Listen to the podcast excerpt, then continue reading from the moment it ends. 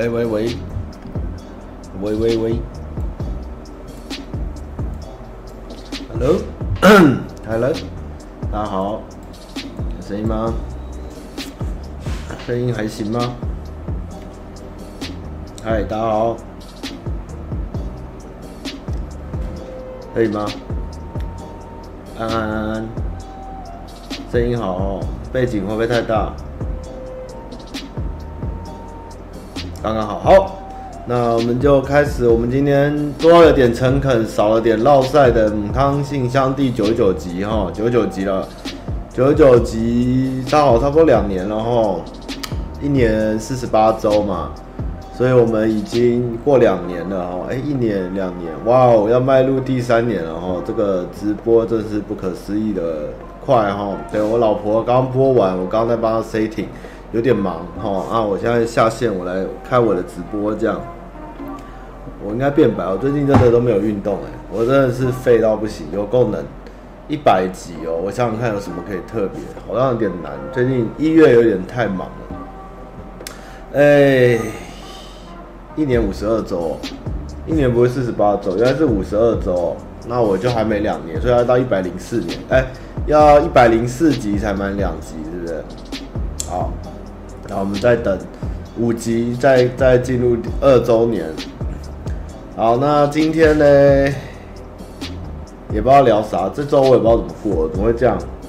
这周好像过得有点太冷了，脑袋也坏了。一直在玩魔兽，看了片，好像上周也没什么更新哈。我就最近补看了，再继续追王冠吧。然后阿一的。阿一重开嘛，然后晋级的巨人，进击的巨人。然后昨天看我女朋友他们在看那个亚森罗平，就黑人版的，原来他是新编的，我就 OK OK OK。但是老板就讲另外一个欧洲的古装剧，有那个黑人贵族的事情，这个真的是有一点可以吐槽的很多，因为我们后来有去查资料，大概十八世纪末。开始，英国好像才有黑人这个这个这个引引入黑人。那在黑人贵族这事情真的是有一点有点很难解释哈。如果你是非洲的故事，应该是因为照这个欧洲的历史来看，整个非洲跟欧洲最有关联的其实是北非。北非跟法国，像法国其实很多非裔球星，或是有混那个北非血统的，其实蛮多。但是英国其实相对于非洲的呃法国的状况，其实黑人的进入应该是蛮晚期的事情。那却莫名其妙跑出贵族，这个政治正确到有点太正确，有点有点那个莫名其妙，我就懒得看。但是我昨天跟老板在讲这件事的时候，我就说哦，老板啊，这个如果以世界史来看哈，最早有。黑人贵族或是加成的，应该是织田信长吧？就是传说荷兰人还是葡萄牙人还是西班牙人到日本的时候，献给那个织田信长一个黑人，然后还取了一个日本名字叫迷柱。如果很喜欢织田信长的系列，应该知道黑人那个信长除了很喜欢穿南洋风的南蛮风的服装外，他还有一个黑人的迷柱，听说力大无穷。所以信长的话，大概十六世纪就有黑人的黑人的加成哦，大概领先英国两百年，大概是这个状况。然后今天在公司加班，大家在弄东西的时候，看了那个尼尼可拉斯凯奇后烂片王的新片，还蛮好笑的。那个脏话的历史，我觉得还蛮好看，大家有兴趣可以看一下。看完那个 Death to 二零二一二零二零以后，可以看看那个。那个脏话的故事，其实那个 Netflix 拍这种纪录片真的是蛮强。这部我们一直看一直笑，真的是不错。小小品小品。那这周电影没啥，电影上次讲了嘛，《灵魂急转弯》讲过了嘛，对不对？我那天好像上周忘记讲《灵魂急转弯》中间一件事情，我有点，哎呀，上上次想起来，今天却忘了。里面有一个点，我怎么有点？有点有点想不起来，真可惜。算了，过了就过了吧。还真有点忘记灵魂急转弯的事情。凯吉变胖了。本田翼日剧哦，深海鱼男很强啊，就深海鱼男原作漫画就很厉害。本田翼的日剧可是本田翼的主角是那部一一个一个什么急诊室的吧？其他大部分都女配。女配的话，我觉得她演的最屌的应该是校对女王吧。校对女王的本田翼的戏份蛮多的。那最近很少看日剧，所以没看到什么本田翼。不过因为被那个米米莱哦，就是有上红白那个一个女生烧到，被那首呃那首歌烧到，还有我最近想去追那一部叫什么虚假不伦嘛，就是讲一个单身女子去旅行，长期单身，结果对方以为她有家室，展开一段不伦恋的故事，我有点想看看这样。嘿，那这周真的不知道怎么过，都在打魔兽过哇，就一直打电动打魔兽。哦，然后我很努力的把我之前讲那款 H Game，结果 Steam 是全年龄的打完，叫 Move Love，就是初恋的意思，M M U V Dash L U V。我破完第一二章节，现在是第三章节，正片开始了。而且我发现这部片这个游戏厉害的是，它第二第第三部打开后，它有 OP，啊，H Game 唱 OP 也不是什么稀奇，但他 OP 是影山唱的。是 Jumper 家唱的，我天哪，超强！我吓死，我想说不会吧，这是影山的声音吗？就我后来看到那个 OP 跑完后，看真的是影山，那 H Gen 真的很厉害哦。那个时候日本的脚本跟制作真的是很厉害，虽然是 H Gen，但还是要来真格。哎，上周渣男，渣男我有点懒得讨论。哎，今天来聊别的，我看看最近还有啥事哦。然后礼拜五去看了那个小欧的台中场。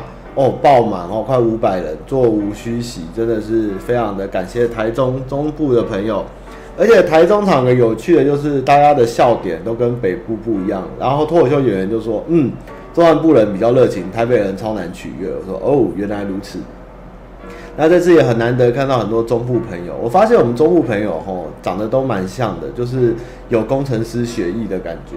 都都满一个，而且我们中部的粉丝观众年龄好像真的有偏高，文青反而比较少，真的。但是正妹也蛮多的，在期待高雄场，真的可以跟大家见面。很少去中南部跑场，我觉得真的不错。有没有人要分享一下听的感觉？因为其实我我有跟那个小欧他们讲哦，其实因为我们会来看老板跟小欧的人，大部分平常没有在看脱口秀。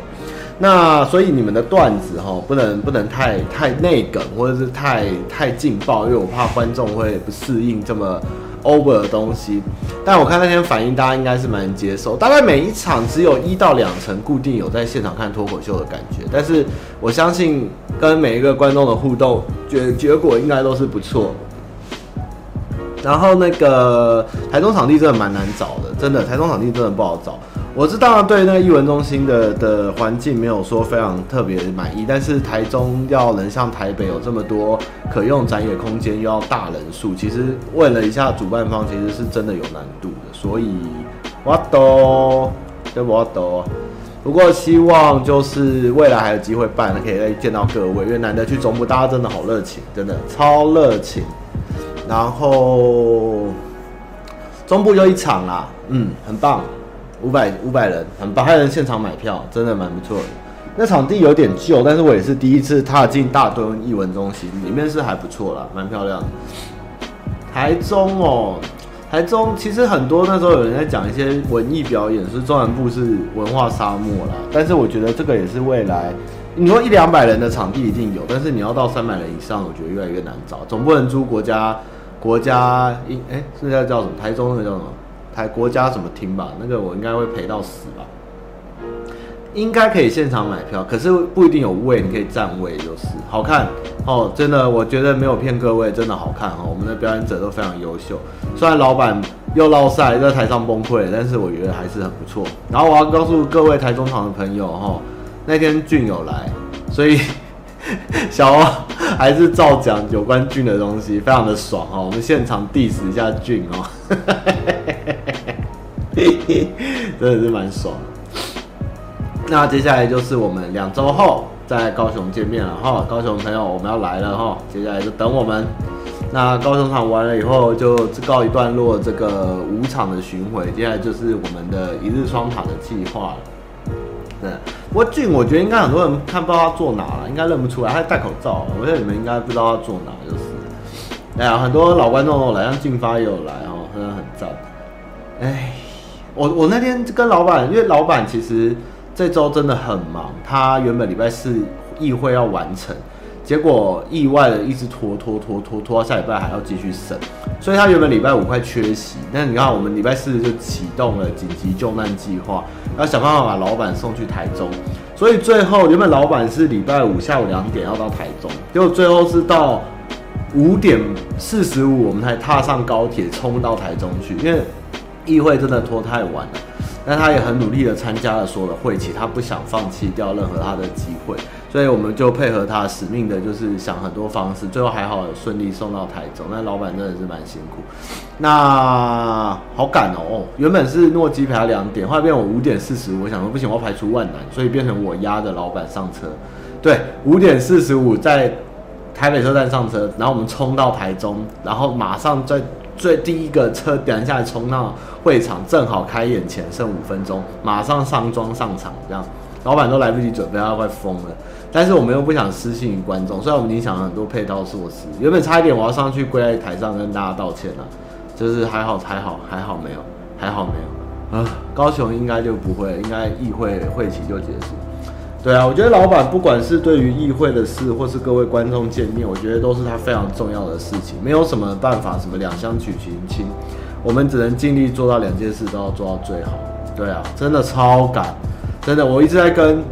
议会对时间几点走，几点离开，然后我们能最晚几点要到，就是一直设各种停损点，甚至直升机啊、飞机啊，或是什么 什么怪办法，我都想了，就是哦，他那天很难过，因为他那天原本就要结束，他那天原本来不及直播，因为我们要彻夜对决，那所以其他内容他直播应该有讲过，所以原本那天就要结束，可惜啊，唉，议会就是这么多阿杂的事情，可怜了他了，对，反正两周后我们就高雄见。那老板的脚踏车状况还蛮好的哦，我们期待他能完成，应该是会完成啦。啊，不管有没有完成，他都得完成，不然他就要去跳海。好，那这个表演的事情，再次感谢各位观众捧场。我觉得我不是在情绪勒索，也不是觉得就是说我们家东西就是很好，也很棒，但是我真的可以觉得这个脱口秀的观众跟这样的感觉是让我觉得。大家一定是来了，觉得值回票价哈。买脱口秀、瓜吉脱口秀跟大还有呱张新闻送小欧，我觉得大家应该都听得很开心。但是内容就没看过，你们就不知道嘛，所以只能来现场看就是了。真的好看呐，好看呐！我已经看四场了啦，我段子都背得起来了，但是我还是会笑，真的好看啊！接下来就是高雄场喽。那未来还有没有就再期待？我相信小欧的努力跟表现，大家应该有目共睹了。小欧真的是越来越稳，很棒，赞。然后各位观众来也很赞，真的赞，一切都很赞。啊，大哥，好，那我没有骑挡车啊，我是骑重车了。好，那那个今天来聊个。想说最近，因为大家也看到我 IG 有 po 那个滑雪的照片啦，啊，有一个不一样，就是开场的杰克，因为他同时撞表演，所以换成一个很可爱的女生叫幺幺。啊，幺幺，我一直觉得她长得像曹兰，超好笑的。她小小的，但是还蛮好笑，爆发力很强的小女生叫幺幺。如果大家喜欢她，也可以追踪她一下，很可爱。好。最近就 IG 有看我 PO 滑雪照嘛，那我觉得好像只有老板在讲他滑雪的英勇表现，那我应该有来分享一下滑雪这个事情是怎么一回事哈。那虽然讲了有点哀伤，因为就算讲了呢，我们今年也滑不了，也出不去。那明年呢，我也不觉得出得去，所以就大家来过个干瘾好了。因为最近台北一直下雪，大家一直冲嘛，跟疯子一样。我今天看到一堆人装雪链，还在思源垭口，诶，是思源垭口吗？还是照样开到水沟里啊？那个这个水那个雪哈，雪这个东西，我觉得台湾人哈真的陌生。雪真的有很多状况，不是我们日常会发生的问题。比如说，比如说为什么雪会？你们知道，像我们滑雪的时候，一直下雪是好事。然后出太阳呢，你也觉得哎，有滑雪又出太阳很棒，对不对？不对，我跟你讲，出太阳跟下雨我们就哭了，因为出太阳以后雪。就是温度升高，然后或是过了很冷的晚上后，原本的雪没有下，会变很硬，那个硬到摔下去是会伤到肺。我最近前阵子做那个健康检查照 X 光，我有发现那个我我我有摔伤，我的肺我的胸腔里面有挫伤，但是我一直在想我什么时候挫伤，在想啊应该是滑雪摔伤的，超硬会结冰。那为什么台湾人今天这个装雪链还是状况很多？因为变暖了，变暖后雪融化，又经过一夜会这样，路面会结冰，那个比下雪哦还要难开。下雪你还是有一点咕噜咕，它其实雪厚的时候抓起来是是那种会沙沙，就是很很松软，但是硬了以后吼，那个是真的滑到翻掉，那个大概你你干脆就直接用走的算了，可能还比较快。所以台所以大家不要一窝蜂去。一窝蜂去那个冲冲雪，你就算装雪链，你不是市区也是 也是会居居。最好是能，哎，用走的吧，别别别别在那边那个年轻的，真的很可怕，真的，一冷哦，一一出太阳完哦，化过，反正就是雪状况很多。那那个台湾呢？先从台湾聊起来。台湾呢，我那天跟因为我们有个雪痴朋友哈，是是是小欧，不不小小玉，就是大王玉。大王玉每年都要滑三次以上，那我就说，哎、你今年出不去，你要去哪里滑？他说，吼，其实吼，台湾滑雪界大家都养了，你们知道吗？那个新竹小叮当真的人造雪真的不是什么好玩的东西，我都不想去滑。但是你们知道雪霸，据说有一个地方哦，是终年，就是就是会积雪很深，而且雪况极佳。但是呢，你要爬上去要爬至少两到三天，然后全副武装哦，不是一般登山哦，是要有登山经验的，然后还要背雪板，背一堆东西爬两到三天才能到那个地方，然后可以滑。它、滑下去以后呢，也没有缆车那个空兜缆要自己再走上来。但是台湾确实有个地方可以滑雪，听说在雪霸的深山处。那我就说你自己去吧，我死都不要去。那有一年呢，就是那个五岭吧，五岭啊下雪，然后有一群台湾人从那边溜 ski 啊啊，这样我都这样没开始 ski 或 snowboard 冲下山，那个是我们教练，好，就是台湾有一群人从五岭冲上去滑下来，哦，那些人我认识这样。那现在滑雪其实有两种，我觉得台湾观众就大部分人其实都听过滑雪，我听说最近滑雪很夯，但是滑雪到底要怎么滑，要用怎么样子呢？我原本以为我会用 ski，ski 就是大家看到零零七后会在雪里面飞啊、跳啊，然后拿两根东西在那边滑，那个叫 ski。那其实现在日本呢，跟台湾团大部分都叫 snowball snowboard，snowboard 就是雪板，就是类似像滑板的东西。那如果你没有滑雪的时候要练 snowboard 要怎么办？你可以练滑板或是那个滑水，就是拉绳子滑水，那个都跟 snowboard 运动模式有点像。冲浪有没有我就不太确定。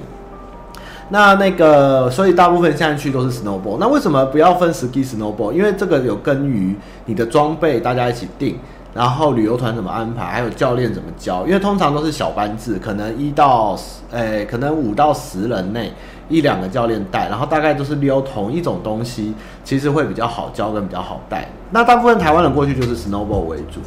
但是日本人其实像他们的学校，你会在雪场看到很多那边的学校会来溜 ski，就是很小很小的小孩溜个很小很小的板，然后在那边溜，或是学生们背着背号在那边溜 ski。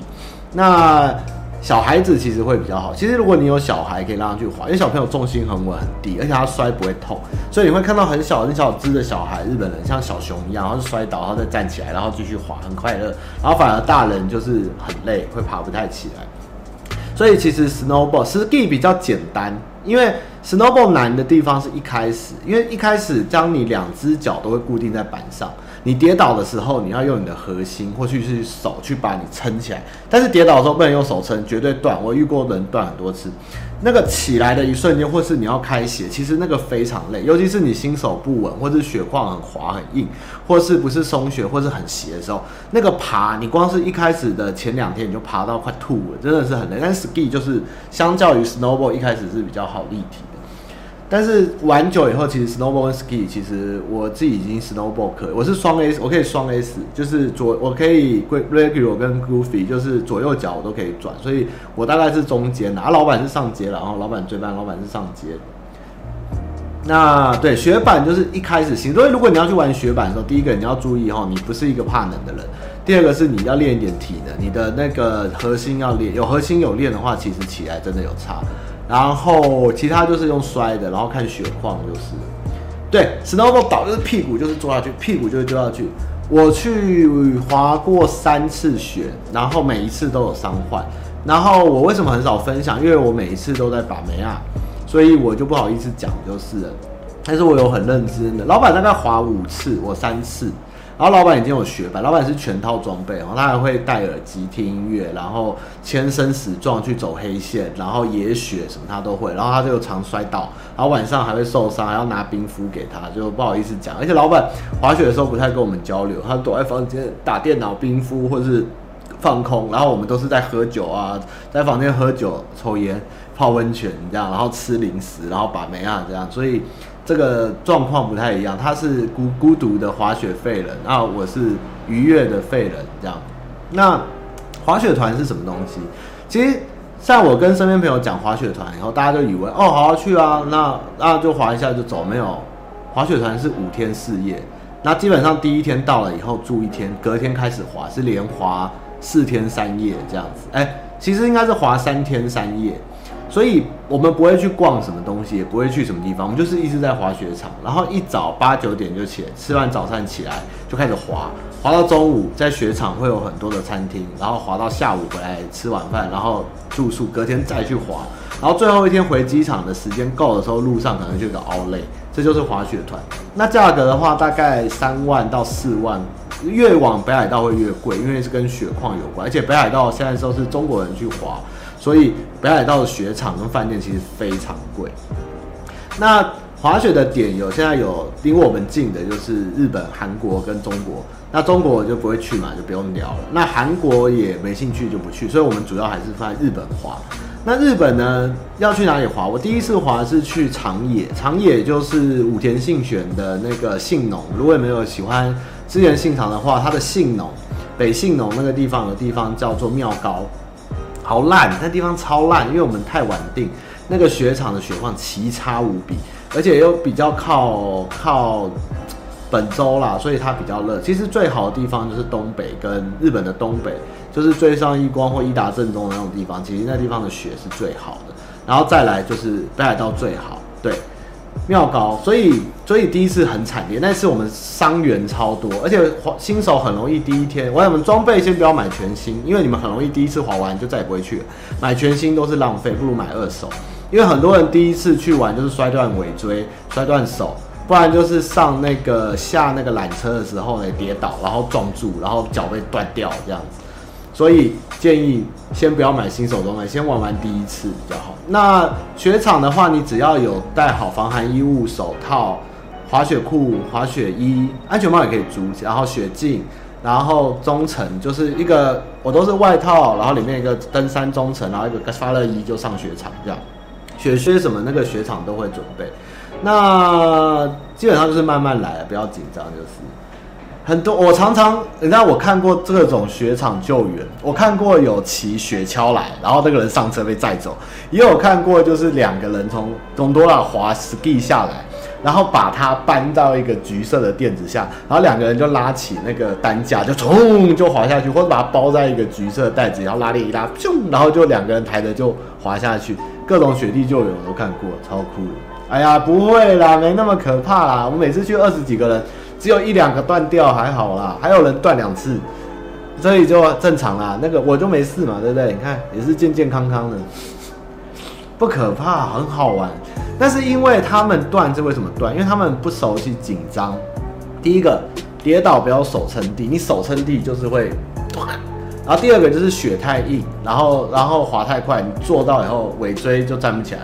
然后再来就是新手，因为上缆车，你下去的时候后面都有人，你怕会挡到，然后你没有站稳，然后跌倒，然后撞成一团这样子。所以就只要这三个点克服了呢，你就会棒。那你只要滑雪学到一件事，就是下缆车很帅就可以了。那下缆车的时候，因为我们脚是两个粘在板上面，但是你上去的时候是一只脚会脱鞋才能走路，然后另一只脚脱嘛。所以下缆车的时候是一只脚不卡不卡板，但是踏在板上，然后直直的顺出去，其实就好像很多人就会很紧张，就会滑倒，那就会断掉，大概是这样。但是你只要这个做得帅，你就没问题了，就是这么简单的问题。跌倒屁股啊，往后坐啊，然后这个时候就是我们通常会建议大家买比较好的那个防摔裤，我们会穿一个防摔裤，然后老板就骗我里面不用穿内裤，但是其实要。那他那边如果防摔裤好的，他会保护尾椎，会有护垫，跌下去比较会那个，比较会比较比较不会那个，你可以借啊，可以跟人家借。其实雪的东西可以跟人家借，真的先不要先不要急。那旅程的话，就是刚刚提到大概旅费大概三万到四万间，然后看雪场，看雪，因为比较热门的地方哦，就是为什么叫热门的雪场？第一个就当然它雪雪况很好，不会有雪停雪，或是雪太少，或是下雨，或是太阳，或是各种状不够冷这样，或是暴雪，暴雪就也是 GG。然后还有一个就是它的设施好，像我的照片是，哎干，我这张是哪？我去过一个最好，目前是安比高原。安比高原的温度假村的温泉又好，快木池吃的也好，饭店也大。那有的雪场就是你自己找民宿，或是饭店很旧，设施很旧，温泉很少，那个就会比较便宜。那像几个很热门的，像是有一个草津温泉啊，然后还有哎、是草津吗？还是哪里有一个几个有有十几个温泉的？然后还有温泉季那种就非常棒。越后汤泽的话，这是另外一个故事，就是如果你想体验滑雪的话，其实有一个非常简单的方式，就是你们去东京，然后买 JR Pass，JR Pass 就是新干线出的那个给外国人用的的无限搭乘的东西，那它是可以坐新干线的。那你新干线呢，有一班就是我到轻井泽的那个新干线，再往下一站就是越后汤泽。所以越后汤泽，你可以就是从从上野或是东京出发后，直接坐快一个小时到越后汤泽那边，绝对几乎都是雪，然后你可以在那个雪场稍微玩玩看这样。那轻井泽的雪就很烂，因为还太南边。但是如果你要体验，很多人会去越后汤泽，大概一两可以去一两次这样子。对，哎、欸，汤泽很冷，越后汤泽我也没去，听说那边很好玩。那。旅程通常这个滑雪团就刚刚讲，大概五天四夜，第一天不算，然后滑三天两夜，然后最后一天回来嘛。那你也可以玩得够嗨，你可以夜滑。那夜滑就很刺激哦，就雪场有的时候会开灯给你滑，但是那个时候晚上都很硬，而且滑雪是一个你要认清自己能力的。如果你很累，你滑得会喘，你觉得你滑不动就不要滑，因为通常会受伤都是这个状况。滑雪除了违背你的。你的惯性外，还有就是他要认清自己的实力在哪里，因为很多人就是觉得哇，好难得来一次，我要滑到爆，啊，结果就逞强就受伤了。那也有就是因为滑雪老板应该有讲，就是他在转弯的时候，其实你要反向的操，比如说你要往，你要，哎，我想一下，要转，比如说你现在要转弯，你要转弯，其实你是要往往。你往一个你快要冲出去的地方转过去，但是大部分人就是会下意识往后躲，或是下意识的就是要把重心往后拉，但是反而这样子就会摔或是倒下来。其实滑雪就是你要去挑战你平常不会去做的惯性的事情。哦，然后呢，这个是脚那个板的，啊，通常就会有配教练，所以大概二十个人的团包机去配教练，一个人三万多，那就是含饭店住宿双人房。然后两餐，早餐是 buffet，晚餐就是也是 buffet，或是给你晚餐券。那中餐呢？日本就是好处就是要聊的，就是要吃咖喱饭。那日本的咖喱饭呢，其实是世界进口最大宗哦。他们的雪场卖爆咖喱饭、猪排饭跟乌龙面，那基本上都不好吃，只有咖喱饭好吃，所以我每天都吃咖喱饭。那大概日币大概一次一份大概一千块日币，然后配一个。配一个三兜里或欧尼用的啤酒，一杯生啤，哇，超爽！而且室内都有开暖气。啊，吃饱以后大家就会放空这样，然后过一个小时再看完就开始出去滑这样子。那晚上饭，然后饭饭店一定都是温泉饭店，所以我一定是早上六诶。八点集合嘛，那我就会六点半、七点起来，冲去泡十分钟到二十分钟的汤，然后去吃早餐，然后回来换雪衣，然后出去，然后滑到中午吃饭休息一两次，然后再滑滑四五点回饭店，马上去洗温泉，然后去吃晚饭，然后开始跟大家喝酒、抽烟、聊天，然后到十点再去洗一次温泉，再睡觉，要泡到爽，真的。我每次泡汤的时候，我都去挑户外的。就是外面都在下雪，然后你就坐在那个池，雪就这样飘在你身上，跟前面就是银白色的世界，然后我就会站起来看着外面的世界，露我的鸟，好爽！我每次都站在海边这样，那站在池边对外面这样啊，我跟最上一光一样的视野啊，然后鸟鸟这样，然后就是雪就这样一直飘，这样很好玩。而且因为有的饭店是连锁的，所以你可以坐它的接驳车，会用走的去别的地方、别的池去体验。那有的雪场就是有一些有历史渊源，像我上次讲到那个，刚刚讲最上一关那个地方是，就是我哎哎、看树冰藏王，藏王的雪就很好，藏王的池就是有历史，它就是最上一光那时候开发有去泡的。那那边也有商店街啊，商店街都很烂，大家不要期待滑雪有什么商店街。藏王已经算好，安比就完全没有商店街，所以你想什么晚上去超商买东西啦，要逛街超好逛啊，那个也是缘分，不一定每个地方都有，但是。比较中国人不会去的雪场，或是一开始一些比较冷门的雪场，大部分那边你都会看到欢迎台湾来的朋友，这样就是繁体字，很优秀。啊，北海道我之前问到价格已经到四万五到五万，因为北海道的雪几乎从来不会出问题，绝对都是软的。那北海道就有个问题，就是雪会太大。会封机场，你回不来。什么新圈是会封闭呀？暴雪就是在北海道。那、中国人都是去北海道，而且北海道的设施跟跟饭店都是新的，所以北海道特别贵。所以如果你预算不够的话，其实东北不管是庙诶仙台附近啊，或是白马啦、庙高啦、藏王啊，然后都是大概仙台机场。仙台机场就是仙台城，就是伊达正宗所建。就是以日本长条的话，伊达家是在东北的右侧，最上家最上一光是左侧，大概是这样的这样的分隔。北陆的雪也会很大，但是北陆我没滑过，所以我不知道。那再拼一点，就是往近近津轻海峡，就是陆奥，就是南部家那边，就是更东北青森那一带的雪，听说也很好，因为那边也是很冷的地方。所以东大东京都附近，大家就。随便啦，你们如果不怕摔就去，而且在雪场好，像我们都会乖乖戴安全帽，因为我们知道摔下去会很痛。但日本人都不戴安全帽，日本人都戴毛帽。我上次就看一个一个日本人摔倒，那个毛帽整个飞起来，砰的这样子。日本人真的太有自信，滑太久。啊，有时候哈，不是说是那个雪，其实雪哈不是野雪，有一种野雪就是下在那种很没有人整理的路线，那个状况你都不知道。但是通常雪场在你开始开始让你滑之前，就是 gondola，就是缆车开始滑之前，它是会去整雪的。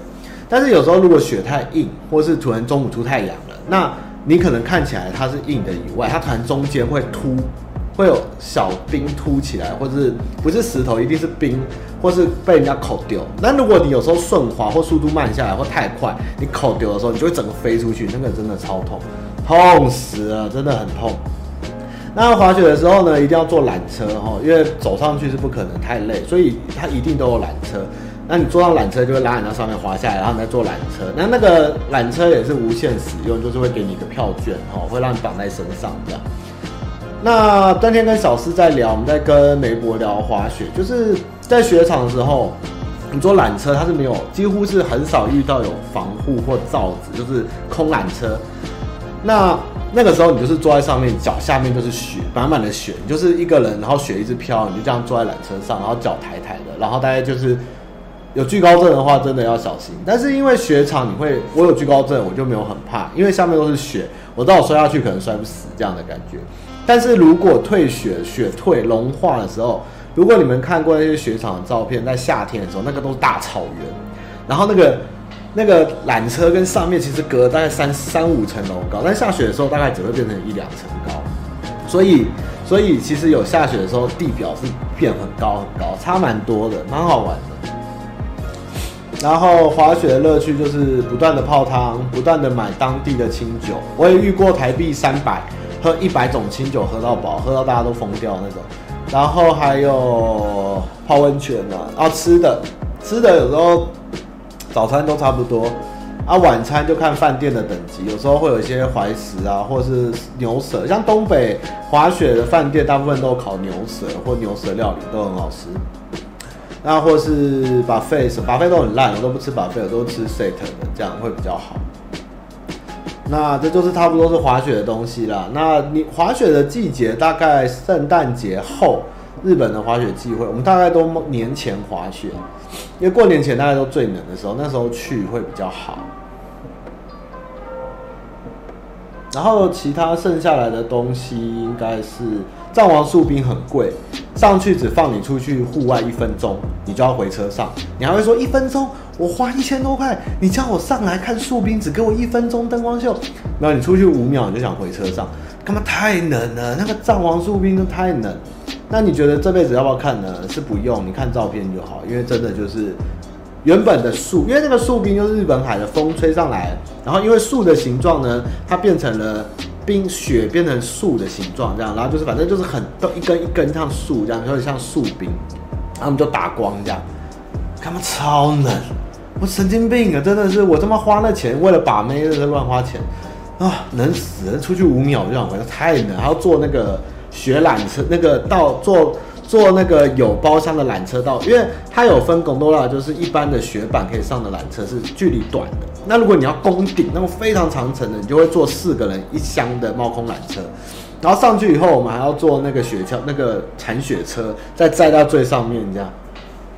啊，拜托不要去看树冰，真的没有意义，真的没有意义，太冷又贵。树冰真的很冷，你滑雪白天你到山顶滑下来，你就会看到很多树冰，那个树冰就放在那边，它只是晚上加灯光秀而已。就什么一什么此生一定要看哦，那骗你的，那个是观光的噱头。呃，我第一次去滑雪，晚上我看到雪太兴奋，我就穿着一件浴衣冲出去饭店外面去玩雪，晚上。然后饭店的人全部冲出来给我雨鞋跟外套，但是我只有穿一件浴衣，我真的还蛮不怕冷的。日本人吓死了。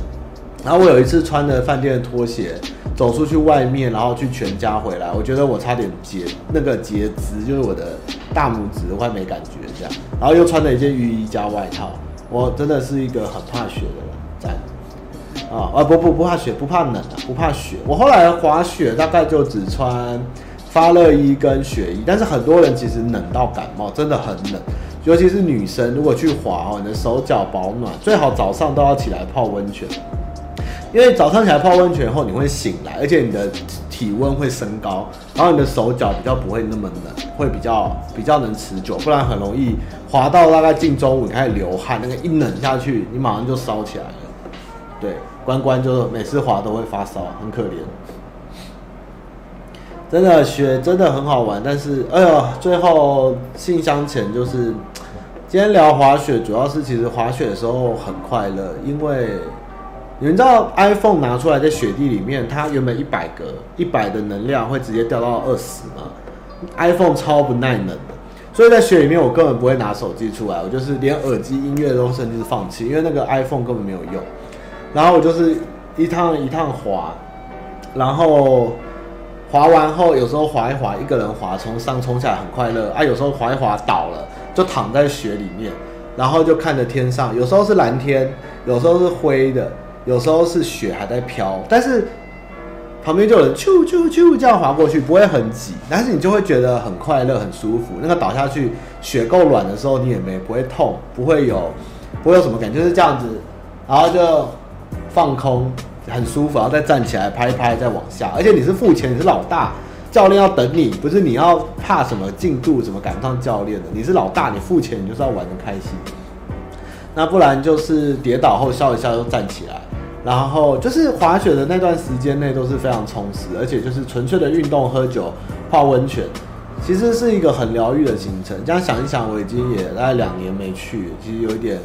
怀念我的 S 都练完了，结果现在都没有办法用。啊，为什么要练那么多技术呢？帅，目的就是帅。因为如果你会落，滑雪最基本叫落叶飘雪板，就是左边到到右边直线过去，然后到了以后慢慢转过来，就，这样一个非常大的 S 做完以后也可以滑得完。你要有技巧，快速的切雪也可以玩完。那、啊、如果你要边滑边转弯啊、扭转啊、跳啊，也是可以，就是看你要不要去练而已。但是纯粹享受滑雪的事情，其实是很简单，不用学什么东西。但是如果你要追求高技术或是帅气的时候，就是要开始练一些左脚啊、右脚啊、转弯啊、顺转啊、直板啊什么这样，这就是就是这样子。对，安安卓手机在雪雪地里面反而比 iPhone 耐用，这样。讲那么多，就是想跟各位讲，我好怀念滑雪的日子。那如果大家这这一两年还有兴趣滑雪的话，也可以去体验一下。Snowball 真的很好玩，但是一开始不要怕摔，然后练点核心这样。对，用 S 的话身体也比较不会，不用那么盯在脚在那边这样。好，哎，Link 哥，滑雪没有真的没有想象中那么贵，真的没有那么贵，三万多，然后装备借一借就可以出发了。你会看到一个不一样的世界。疫情今年应该出不去了。深蹲，深蹲，深蹲核心很重要。好，我们来信箱了啊、哦！聊那么久，真快乐，还有那么多人滑雪啊，真快乐哈。有的话，我是听说，哎，日本的雪场的设施跟状况其实比欧美或中国或日本的状况好，就是它的整理或它的设施，因为有的时候。在欧美或是澳洲，他们的雪场是大自然，就是非常简陋，你是自己去走出来或是开出来的路，不是有特别在管理。那日本滑雪这个，我记得有一次直播还是文章，我有分享过，就是在日本大概一九六零到八零年代，因为一部日剧还是电影还是歌，造成日本的滑雪热潮，就是一群上班族，东京。在东京上班，假日背着雪板，两三个男生就去附近的雪场玩雪，认识女生，谱出恋爱的故事。所以那时候，全部的日本年轻人都疯滑雪，到处盖了非常多的饭店跟设施跟缆车。但后来滑雪在日本退烧后，变成引进外国人进来继承使用那些设备，或是很多变成中资管理的饭店，或是把中国人带进来这边滑雪。所以日本的滑雪曾经是，就是有点像保龄球馆一样，差一点成为夕阳产业，但是留了非常多的设施在这边，就是到处都有雪场，到处都有工多拉，到处都有人想谈恋爱这样。但是这其起因是一个热潮，那日本人到底有那么爱爱滑呢？我觉得现在看，比起日本人，我们外国客、欧美客还是比较多，是这样，大概是这样。好，那就是今天的直播主题哈。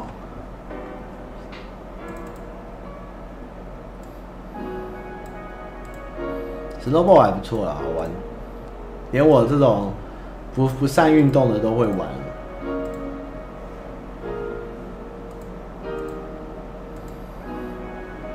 哦，如果想省钱的话，暑假去、夏天去那种雪场的地方，那个山都很漂亮，温泉设备也在，但是很便宜哈，因为没有雪，没人要去，他们都都打折。逆向思考。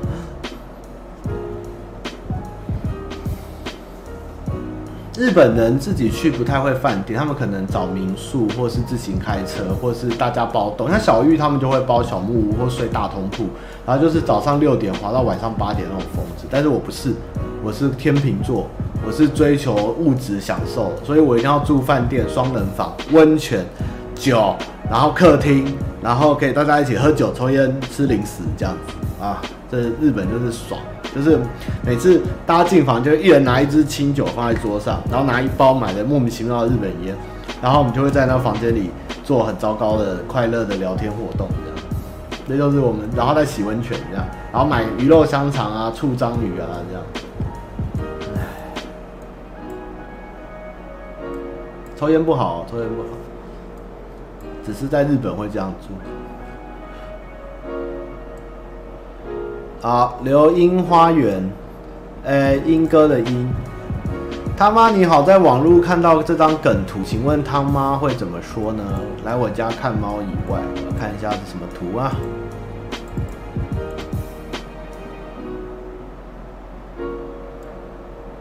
这什么东西啊？好，我们来截取一下视窗。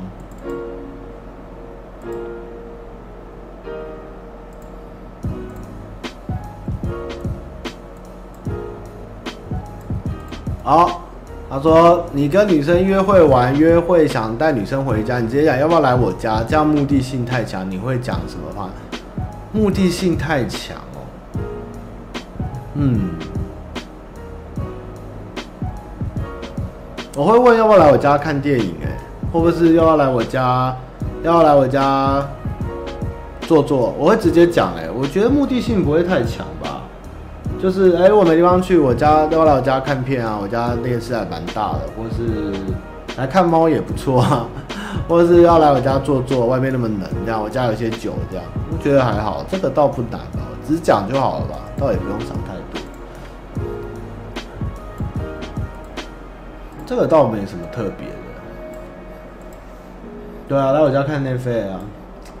不过说到这个，就觉得外国人约会就是很方便。他们只要会说，哎，有机会要不要来喝杯咖啡？那意思就是他们要约会，然后对方只要说好，他们就会在一起，你知道吗？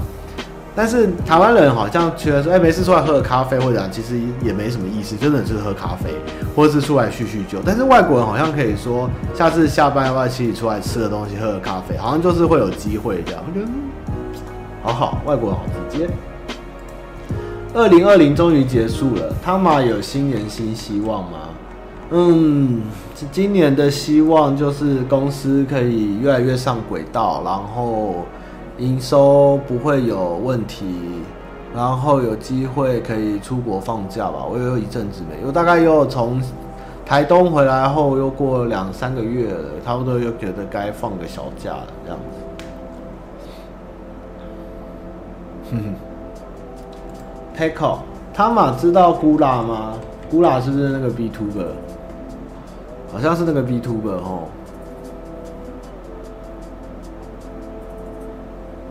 哦，由由 U 讲的不错哦。其实也，唉，其实有时候我也在想，这个放长线这件事情哦，到底要不要放？你知道？有时候大家都觉得啊，这个我真的也只能说见招拆招啊。有时候。这个真的不能，没有什么。很多人问我什么恋爱必杀技或者什么，没有这种东西。所有的东西都是当下你跟他的感觉投不投机，或是情况去做各种的分析，才能判断出下一步。所以说每一个都用这种方式呢，或是每一个怎样，或是大剌剌的，其实都是因人而异啦。但是我觉得，如果你越来越大，年纪来越大，然后你越来越坦荡荡，或是真诚真切的话。其实也不用迂回什么，就是正面攻击，我觉得都会蛮有效果的。其实正面直击其实都，反而在年纪大的时候，正面直击造成的效果胜过于扭扭哇绕来绕去这样。A 是什么？哦，A 是什么？是哦，我不知道菇啦，是不是？但是像像那个啊，像鲨鱼的那个女生啊，哇，年糕丸睡着，来给大家看一下年糕丸，我把它抱他过来。啊，挡住！然后后面有一只白色的东西，有没有？啊，那是那是我家，那是我家的猫。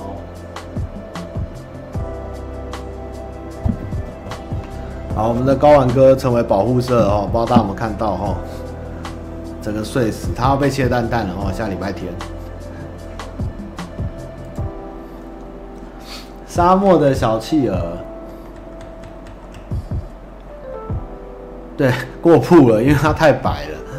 汤玛你好，他不会抓，他随便拿。他我跟你讲，年糕碗超级白，他不抓沙发，他跑来抓我的音响，我新买的音响，放在地上的重低音。他每天看到我，给我过来抓音响来来修爪子。我什么猫抓板都买给他，他妈的，他就找最贵的东西给我抓，去练他的爪子。要不然就睡觉去抓我的台灯，把台灯抓到我脸上，砰，整个掉下来，这样我快气死。就是大哥，你可以抓便宜一点的东西嘛，不然就是去抓后面那台空气清新机的那个网子，不然就是跳上去啊，他他他还会干我手，对，他还会干我手，超烦的。谢谢方毅的抖内，他超级拍的，他都抓最贵的，你知道吗？我快气死了。汤玛你好，我大学有一群常常出去玩的两男两女，后来两个人凑成一对了，是男女哦。我跟另一个就变得比较少单独出去，我们相处还算融洽，但是就跟他谈不来，他感觉比较闷骚，话后有时候还会觉得小尴尬，但是我有感觉他对我蛮好的。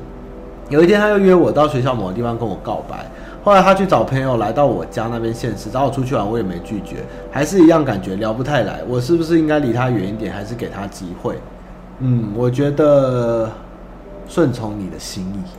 如果你就觉得聊不来，其实我觉得，除非聊不来，但是你跟他相处是快乐，就是有时候不一定两个人在一起一定要聊聊得来，有时候两个人话很少，但是意外的契合，或是想可以因为对方在身边而快乐，或是对方在你就会快乐，或是就是舒服，在一个轻松的状况下，那样也是可以，不一定说一定要来不来得来。但是如果你真的觉得跟他没话讲，连连沟通的方式或是生活都相处都很累，那就建议不要在一起，这样其实反而会折磨你自己的内心，不一定会比较好。这个小社畜。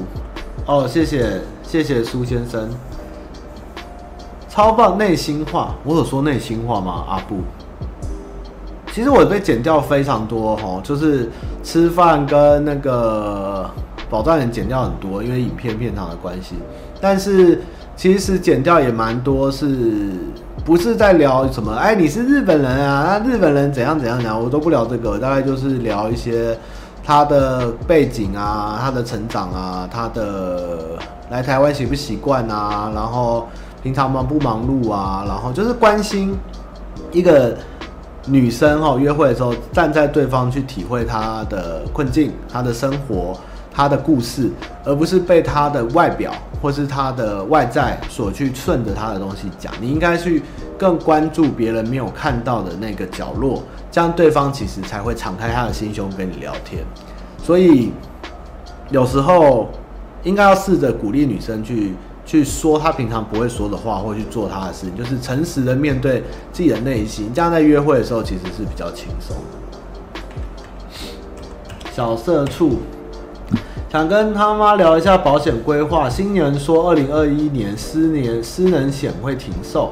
就是因病或意外失去工作能力，就可以每月领钱的保险。二零二零年底，在女友的鼓励下加保了，对双方比较有保障。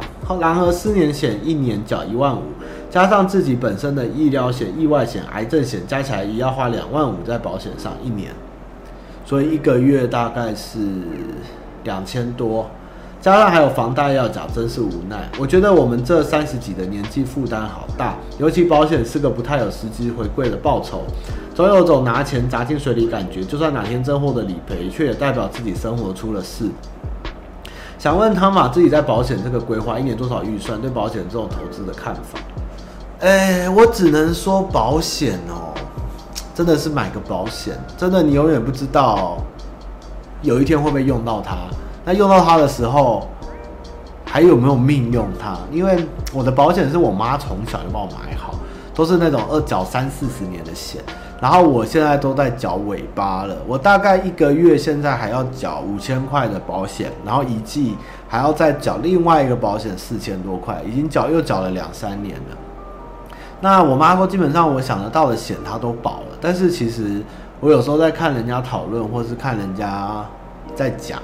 就是，呃，你的确什么险都保了，但是该补助的都补助，但是有时候会有一些新的病、新的器材、新的设备，或是新的状况或疗法的时候，没有在当初的合约范围内，所以这东西到底我也不能说鼓励，也不能说就是没有办法全面啦，不是说你有保就一定有用到，或是一定有有可能全部理赔，这个都是。很难说，但是如果有多余的钱，我觉得如果你想买个对自己未来有一个保障，或是一个像我连什么住宿险也有，看护险也有，各种手术，各种什，就是我基本上好像有抓一个防护罩，就是我只要哪里哎呀，就会马上就有理赔的状况。我妈保得非常，因为保险的理赔条件跟理赔的限制跟理赔的会随着你的年纪，随着你的身体健康，随着时代演进。越来越贵，内容也越来越少，理赔越来，这个东西是有时候早买是好的东西，会是先享受到，后面可能就没有这种保，也是有可能。但是我觉得你保一些很基本的，或是你付得出来就，而不要是因为你觉得有点像听完他介绍后，觉得真的哪一天都会发生这种状况，那我全部买，但是自己却付得很辛苦。我觉得有时候我们会在这个。三十几岁，我们现在这个经济能力的状况，我们会有很多的东西需要买，或者觉得这东西该怎么样，该有什么，该有什么。但是有时候就是人家这样说，因为你真的也没办法说会不会发生，会不会遇到，真的都是不知道。但是我觉得就是量力而为，不要去为了很多的贷款，或是保险，或是基金投资，让你自己的生活都过得不如意、不顺快。你应该是先把自己的日常的日子、一个月的开销出来后，剩的钱该缴的都出去以后，剩多少？如果不储蓄、不买投资，你还有多少钱可以买保险或者？我觉得买一个合乎你的所得的是比较好。真的要量力而为，真的要量力，而不是说全部都保了。有一天他绝对会回馈，这个也很难说，真的就是余力啦。其实我身边有很多朋友在扛房贷或投资或保险，然后我看两夫妻一个月这样两个人一餐要控制在两个人大概三百块左右，我不知道多少，蛮低的。就是他们一次背两个房贷，然后又要就一定要买房，他们就是一定要买房，然后又一定要买投资买房，他们两个人的。开销就是日子变得非常的拮据，我就觉得这有点太过头，我觉得看得好累哦。唉，我我宁愿觉得我生活快乐一点，但是不要让自己在在缴钱这件事情上面。那么当然可能有人说我太乐天，或是太怎样。当然了，因为我也有我的底。说是我家里至少有个房间可以让我回去，但是我不想让日子那么的，就是去去买我没办法负担或是承受不了的东西，是一个能合乎我的所得的东西，这样就够。那保险就是真的有多余的钱再去规划吧，比如一个月三千五千可以买什么，就这样，不要再超过，因为你还有房贷，其实压力很大。对啊，后面还要生小孩，如果。我今天有房贷，我有车贷，我又生小孩，我真的讲，我根本不可能出国吧？这个真的太难了，还要出国，还要什么？那我宁愿先有小孩啊，我觉得可能也比较好。啊，这个也难，因为保险真的是，对啊，对，我觉得房贷的压力对现在年轻人跟现在我们这一辈真的压力太大，也不是说不能不要买，不鼓励啦，只是说合理的购买。像我的规划之前应该聊过，我是考虑租到退休，然后去中南部或是东部买一个房子，然后在那边退休。我觉得这样比较合理，就是不是把钱砸在北部这么高的房价上，然后可能住到老。当然，可能一辈子住在那也是可能啦，但是中间这个可能我台北买个两千万。嘉义买个八百就可以比台北大两三倍，但是我还有剩的钱可以运用。我觉得我也没考虑要租或是炒房。那自己的房子，我是蛮搬家，我是还蛮喜欢换环境。我是觉得目前我也还没有到下一个阶段会有小孩，目前我这样是还蛮快乐的。可是台东是医疗资源的问题，还有还有比较机能稍微，当然台东自然很好，但是其实目前。想一想，绕了一圈，我觉得我老了应该会去住嘉义市吧。我觉得嘉义市该有都有，又有高铁、机场的，就是要真的要看病了，或是怎样，至少还不会太麻烦。小孩不排斥，但是就看时机，我已经不排斥了啦。对，我觉得保险买一个基本的医疗险，就是就像车险，你要买甲式、乙式还是丙式一样，我觉得基本上还是要有一个有一个可以负担的一个价格，然后可以赔一个大概，不要也都完全没有这样的状况。卖水饺，我不要开咖啡厅了。对啊，嘉义慢慢炒，但是嘉义的价格我觉得还没有台南高，就是。哦，杨美哦，我吃了汤圆。然后一家小面馆，然后卤能卤味，鹅肉没开。我杨梅吃的超多，这杨梅蛮好玩的。杨梅的市区很酷哎，超就是很多东西都挤在一条街上，应有尽有。下次再去吃，看起来都不错。没关系啦，买不起就算了，不然我不要买嘛。他妈的，这些投资客，我就房子现在盖的比台湾人口还多，住户数比较，我就看谁要住。这个现在空房率这么多，他每个人的现在的房子比人还多，那到底要给谁住？又少子化，这个我看他要盯多久，我真的是疯掉。我真的其实觉得很气。我是上次经过嘉义市边边，就是大概是那边叫什么中寮，是中寮吗？还是边边那个叫中埔？中埔后面。开始有在盖，而且价格还蛮漂亮的，所以我就觉得那边也不错。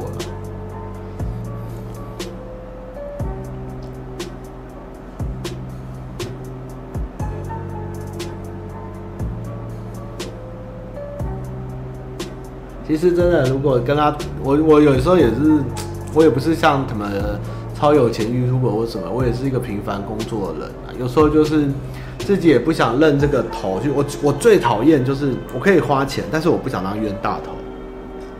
如果真的要跟他这样凹下去赌身家去买房，然后背一辈子，我觉得我干脆跟他拼，有一天房价跌爆，或者啊算了买不起算了，我搬回我老家住可以吧？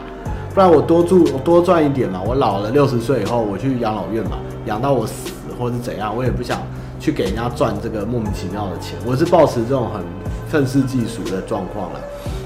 当然，房价也有可能永远不会跌啊，也是有可能的。哎，这个也是很难说了。但是，与其去买那个真的买不下手的东西，我还不如让我现在日子过得好一点，其实也不错了。泡泡不一定会破啊，没那么好破，这样拱得很高。主要现在是应该看杠杆跟政府要不要介入管制，以及因为房价是不能动的嘛，因为现在跟银行的超贷还有政府对股市这些东西是全部绑在一起。你现在去动房价，绝对整个台湾经济整个崩下去，这个是影响很大。但是这样撑下去，也许有一天。也会发生什么状况？就可能是政治或是经济以外的状况，也是有可能，这个也是不得而知。但是目前的房价我是没办法接受，所以我也不想加入，就是大概是这样子。他、就买不起啊。对啊，台湾人、香港人家买啊，给他买也是这样。中资现在也在讨论香港身份是不是要算中资。我昨天看到立法委员有在讨论，就是也不能说中国不让他买，但是香港人呢？香港人要不要设定呢？我们只能赌了。我们这一代就是有一点，你要么革命嘛，要么就是跟他对赌，要么就是加入他。但是如果我那个钱去买房，那我还不如跑去买中华电信算，我还觉得投资报酬率还比较高哎。其实买房不一定比较好，因为我有时候在想，如果你们现在开始有自己租房或自己有房子，你们知道房子修缮、房子保养，然后还要应付邻居、管委会，还要未来的小孩破坏设备，然后装潢什么。其实后来想一想。我干脆租，一直租，一直换，但是我极简化我的东西，就是该有的有就好。那我租一租我就换，房邻居吵我也换，然后管委会机掰我也换，然后我想搬去哪就看我的经济能力，我就搬去哪。那剩的钱我就拿去买股票啊，我去炒股票啊。其实好像都比我砸在一个地方被锁住，然后我也不能搬，因为我要背房贷，然后我被管委会跟邻居搞死，这样啊，想一想，其实。对，中华电信真的稳啊！中华电信真的，如果你不懂股票，中华电信真的不差了。不懂股票的话，中华电信还算过得去了。对，租房子到老了，对，就租不到房子，这是一个问题。这个时候就是另一个解。那有房的人，像我家里还有老家，我没差，哎，或我有钱，我还可以找个养老院。但是很多人就是会怕没买房，以后没人要租房给你。对，这是一个可能五六十岁大家都不想租给老人家，因为怕发生意外。那个时候也是一个很悲哀的事情。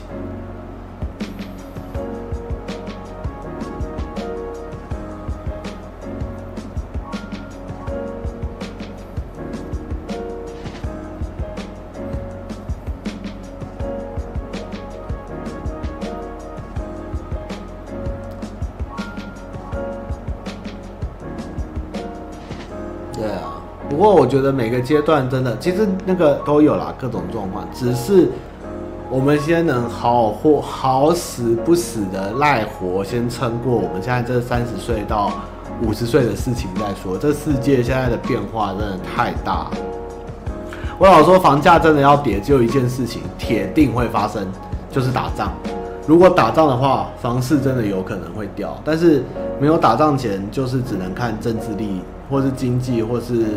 各种状况的影响，看房价有没有可能会改变，不然很难呐、啊。这个，但是就是不想去加入这个游戏，大概就是这样。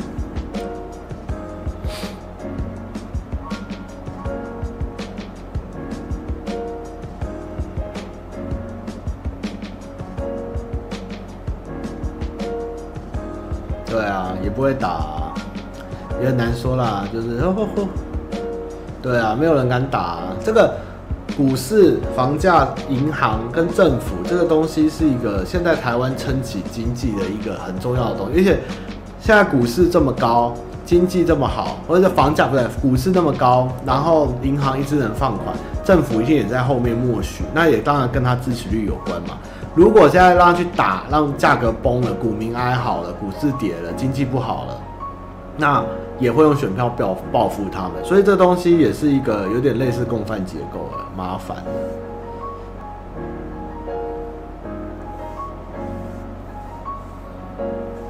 武汉肺炎会，哎呀，干你害我讲出来，肺炎会不会第三次大战吗？我觉得，如果人还活得够多再打吧，我不知道人。这样扫下去会不会死光光？不过我昨天听人家讲一个那个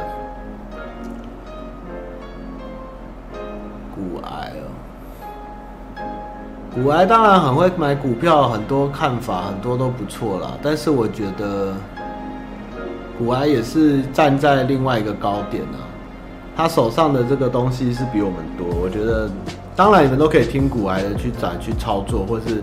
或是这样做，但是我觉得古埃他自己本来的底，他的拥有的东西就已经超越很多人前面，他可以站在一个很优势的地方来告诉你们该怎么做、怎么买。但是我觉得不是每个人都能有这样的状况，每个人都承受得起这种赚法理财，或是照着他的方式去做。所以你们自己觉得听得下去，能挤得出钱，就照他的意思走。但是我觉得。不是一个普遍的人能做的事情。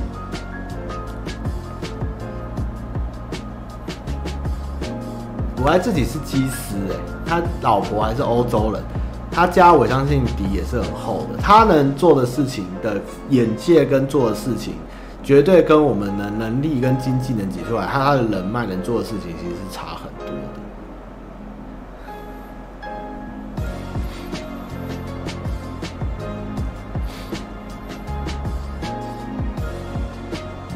高中理数理不好，助理不好，你没兴趣你就去念文组啊。台积电我阿嬷买一百五的，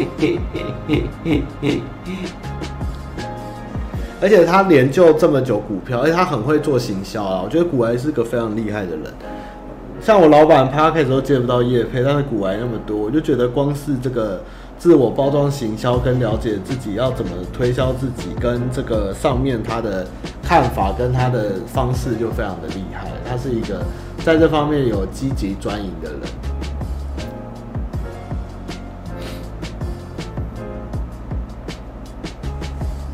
又休息哦，那我要下线了。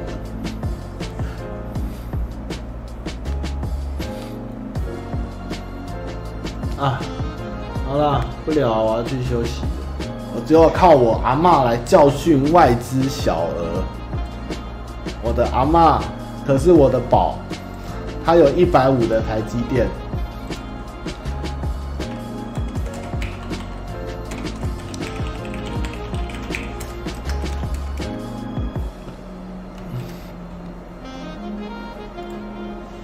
好了，反正我觉得啦，我觉得啦。你们吼不要想那么多未来的事情，手上呢有多少东西，我们要量力而为，不要去太觉得人家可以一夜致富，或是什么什么一口气人生人生发，这个都是有缘分跟要做功课，这个是机运，不要想着一触可及的事情。我跟你讲。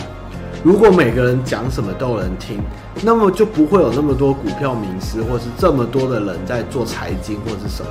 因为这种东西绝对都是领头羊或是先知的人才会赚到这一笔钱，而不是说人家这样做或是他成功了，你照做就会复制，这是不可能的事情。你最终还是要回到自己手上能挤得出什么，或是量力而为的事情。所以，如果你真的没什么钱，那就乖乖的把自己的日子过好，其实也是一件好事。不是说发家致富，或者是说赚大钱，然后多有钱多有钱就是好事。你有钱以后，你的房子、你的车子、你的生活会花费得更大，你要用更多的东西来支撑你的开销。所以，你吃卤肉饭卤肉饭的快乐，当然你吃每天吃鹅肝有鹅肝的快乐，但是你的获利能力跟你的生活的整个的质变，你有没有办法去承担这个风险跟这个经济力？其实你自己也需要去评估的，不需要去过度的追高，而且。我们就是会在社会会在这个状况下，每个人都会很容易的上当受骗，会有人告诉你帮我帮你操盘，我让你赚钱，然后我甚至听到我身边开始有些年轻人已经开始会加入一些类似老鼠会或是投资会的东西，然后领到第一笔后拉了下线，钱就拿不到就跑，越来越多人上当，越来越多人相信这些东西，这都是一股一头热的乱象，所以。你自己量力而为，该买什么，做好功课，而不要去随便的听人家讲，是人云亦云。而且很多都是告诉你买什么以后，就割你们这些韭菜，还不会告诉你实话。就大家都买进来以后，买在高，他砍在高，他已经先买好了，把你们都骗来买，买更高，我砍下去，一口气收割你。很多，现在真的很多很多的诈骗，大家自己不要真的随着这个这个这个风向在烧。像我那天。听到股票，哎，除了投资的是老鼠会以外嘛，对不对？也有很多创作者也被骗啊，什么都有。这个是一个很很很很，就像我那天 PO 了一个脸书，就是我看到一些脸书广告在推什么认证，结果我去查那认证，就是一个类似付钱就可以得到执照，然后台湾一堆人买。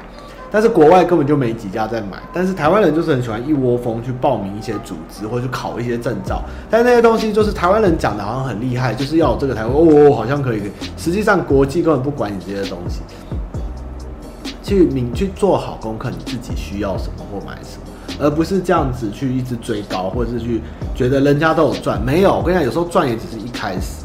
真的赚的人是抢在别人之前他就已经赚好，把你们叫进来以后都是帮他再赚钱的工具，不行啊，不行啊！真的不要这样子一窝蜂。其实我已经告诉过你们很久了，中华电信是我做完功课以后不动脑的懒人最佳解，真的，中华电信 真的是最佳解，也是最无聊的解，但是其实又是最稳的东西，但是。不太有人愿意理我，或者是学中华，但是我就觉得中华电信就是很 OK 啊。如果你不想理解投资是什么玩意，你就每个月一张股票领五千的四到五千的钱，一年不就好了？你买个十张你就五万块了，有什么不好？这个就比任何的保险、投资险或是零零五零都好啊。对，就是大家还是想要冲美股啊。买买买生机啊，或是买台积啊，或是三西去去追那些可能，结果前阵子一堆一堆倒，突然倒下去或连连赔，这个都是不稳健的。孙先那个我的确差很多，但是我没有钱，他买了很多的设备，我只有一根简单的麦克风加一个遮罩，所以等人投资我吧。哼，应该是不会了，呵呵呵，没有考虑升级，因为我没有钱。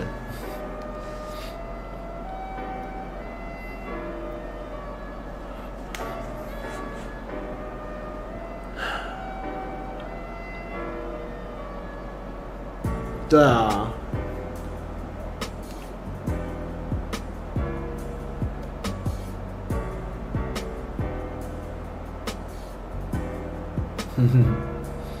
买什么都好，但是你们要量力而为。你如果有一千万，你可以留五百万做你的日常，你的剩的五百万去投资，至少你不会死。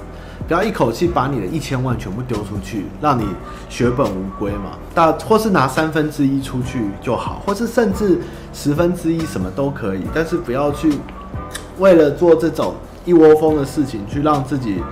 身家就是倾家荡，最后赚的人还是那些既得利益者。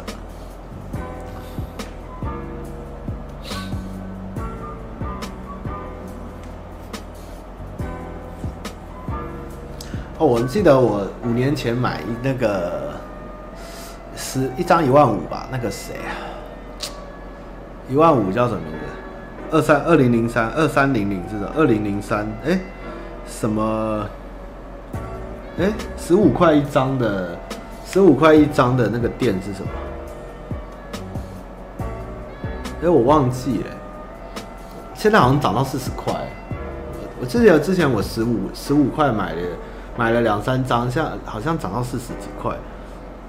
那个什么啊，连电啊，对啊，想不到哈，那时候我被气，我被我被假消息骗，买叫我家跟我一起买，结果血本无归啊，就是十五还跌到十二啊，被气被我家人臭骂一顿，结果也没出清，干嘛涨到四十？对，这谁知道啊？这没有人知道啊。这是谁知道联电这样有一天这样会涨起来？没有，我就放，因为太低了，就放在那啊。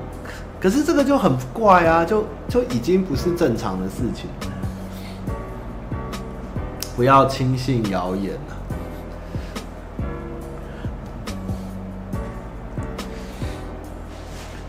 联电老板背。哎。对啊，我跟你讲，你要买股票，就买你有了解的产业。你是做工程师的，你就去找工程的，你懂的东西。你是游戏业，你就去买游戏股，不要去买那些你不懂的股票，那也是一个很危险的事情。你应该是用你的专业领域去买你那个类别的股票，这样才是一个你能了解行情，又是一个合理的投资。你们千万要记住。股票原本的意义是一家你支持这个企业的良心，跟支持这家企业的经营模式，你成为他的股东，然后分享他的收益并支持他，而不是将股票将带成一种投资或是短利炒作的东西，这就有违股票原本的意义。所以，巴菲特他在做的事情，大部分都是在长期挹注一个他觉得有望的产业，然后去从中获利。这应该是长期在看股票的人应该要。有的一个观念，你今天要炒你就炒，那你就去抢那个那个还有在炒啊，零零二四嘛，就是那个反反五十哦，反五零吗？那个叫什么？那个那个那个很元大那个很很数字很很很掉的那个东西叫什么？之前从两块涨到十四块那个，然后又掉回八块，有一个有一个叫什么反吗？反什么？忘记那时候零零六三对不对？零零六二。我忘记了。嗯，好啦，这 VIX VIX VIX 对，VIX 我不知道，VIX 我不知道现在多少哎、欸。VIX 我现在不知道涨，我好久没看股票，因为我有点那个，不知道有没有心灰意冷。你知道 VIX 原本是要，原本是要下下下，那个叫什么下市啊？它原本是跌到已经没有望了，突然因为疫情关系，砰冲上去，元大五十反了，然后就剩三四块了，啊，因为最近涨太凶了。我那时候要是 VIX 买下去，哇靠，一张两块，我啊涨七倍，我真的是气死。好啦，你看我自己研究股票的一年，都发生这么多事情，你现在觉得？到底要赌哪？你真的不知道哪个东西将要发生，除非你长期关注。所以呢，那你就不如放个稳的。中华电信是一个很好的选择哦。没办法啦，人家跟你讲预测的一堆人，最近就是跟人家预测走啊，被杀，被收了一堆韭菜。事实就摆在眼前，你要么就做功课，要么就是自己想办法，不然听人家的，通常也没什么太大好下场。就是自己努力加油吧，真的。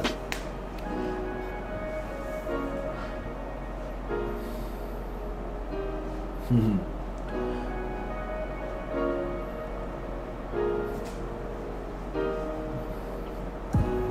中华电信，中华电信信，中华电信，中华电信信。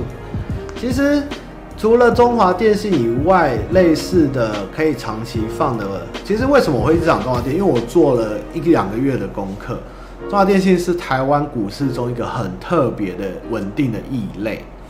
那还有类似的话，像那时候我看到他有讲花王，然后中钢，然后中兴保全，然后还有我刚刚讲几家，中钢、中兴保全、花王、中华，我记得好像都不错。这四个东西我记得都是同算是同性质的东西。是花王还是就是做清洁用品的？一个做清洁用品的叫什么？不是花王吗？做清洁用品，我记得跟好像不是花王吗？我忘记了，花仙子是不是？我记得那个股票也蛮不错，蛮稳的，不是永丰余，花仙子，花仙子对不对？花仙子，南桥啊，哎、我忘记了，有一个有关清洁用品蛮大的，也是蛮稳的。不是 nice，应该是花仙子吧？我有点忘了。就是他说这四类其实是相对于大环境的变动是稍会稳，是会持续稳健的成长，也不会起伏太大。